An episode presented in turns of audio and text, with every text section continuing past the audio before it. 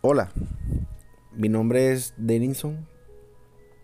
Bienvenidos a mi primer podcast de mitos y leyendas en cultura real.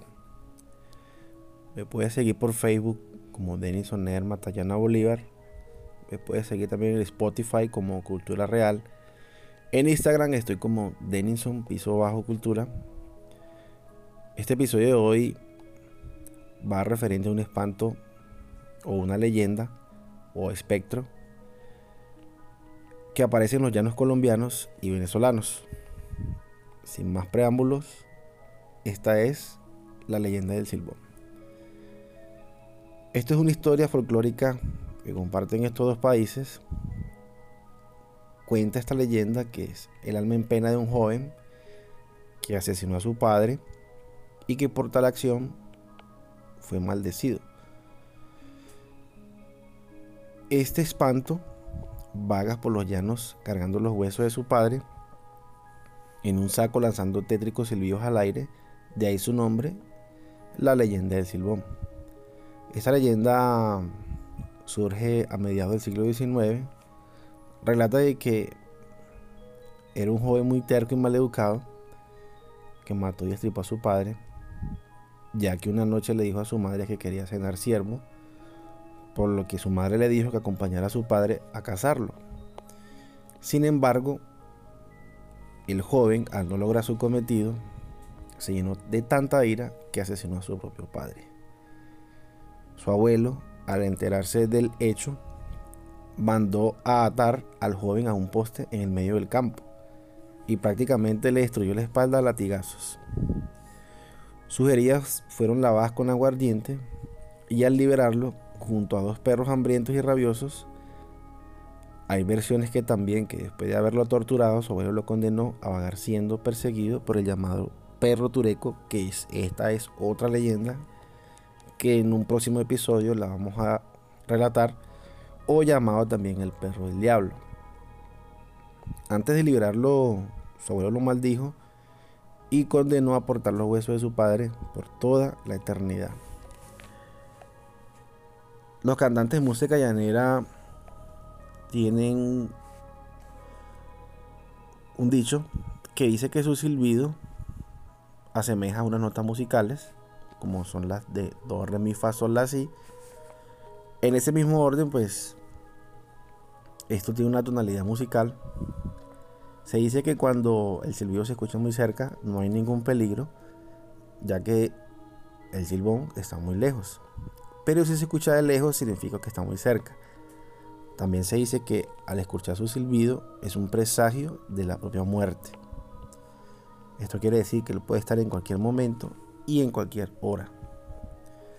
Resulta ser que esta leyenda toma más encanto cuando llegan los meses de mayo, meses de lluvia en los llanos, y este espectro sale a saciar su hambre de, almas, de hombres parranderos.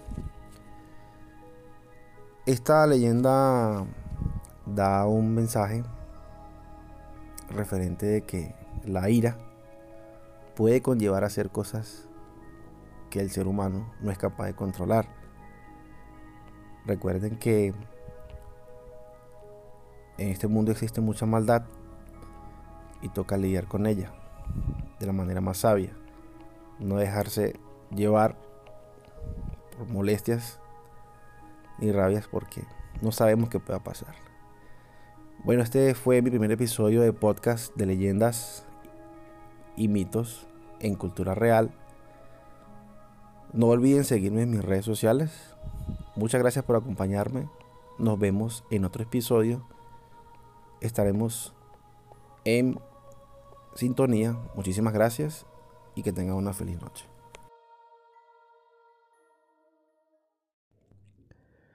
Hola, ¿qué tal amigos? Mi nombre es Denison, nuevamente por acá presentándome ante ustedes en nuestro segundo episodio de la primera temporada de mitos y leyendas en el podcast de Cultura Real. El tema de hoy va a ser una leyenda que retomamos de la leyenda pasada, que es referente al silbón, que sea ahora referente al perro tureco, como ya lo habíamos mencionado.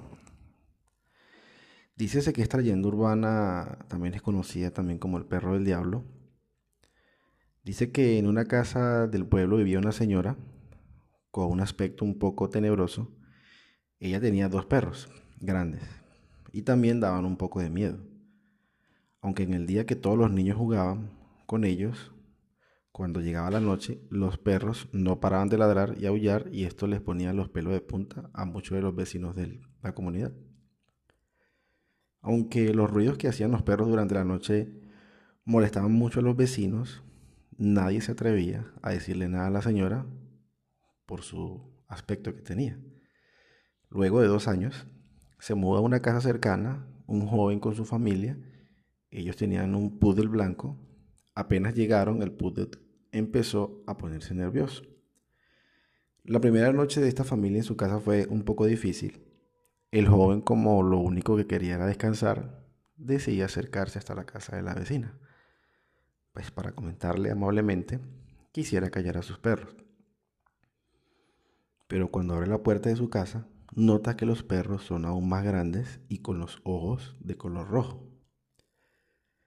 La mujer sale y su aspecto automáticamente asusta al joven, pero le dice amablemente que necesita dormir y sus perros no logran que él ni su familia logren descansar. Que por favor hiciera lo posible para mantener en silencio a sus perros. La señora lo mira y con una risa muy macabra le dice que ellos deciden cuándo hacer silencio. Luego de varios días, apenas empezó a atardecer, uno de los perros de la vecina no estaba. Esto llamó la atención al joven, pero le dio mucha importancia.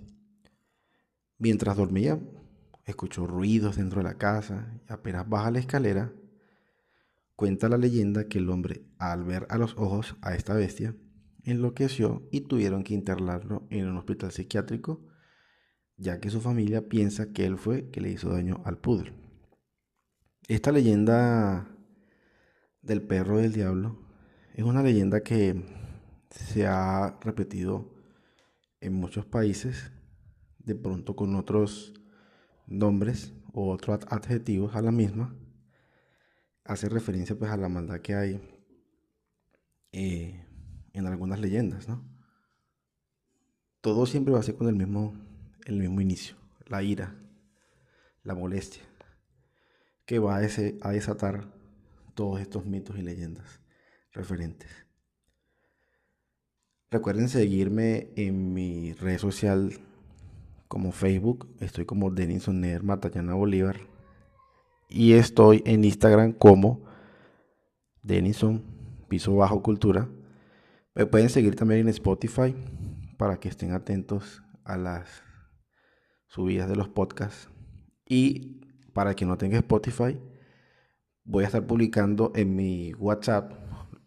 Pronto lo estaré subiendo a los estados de las redes sociales para que lo puedan escuchar directamente con un enlace.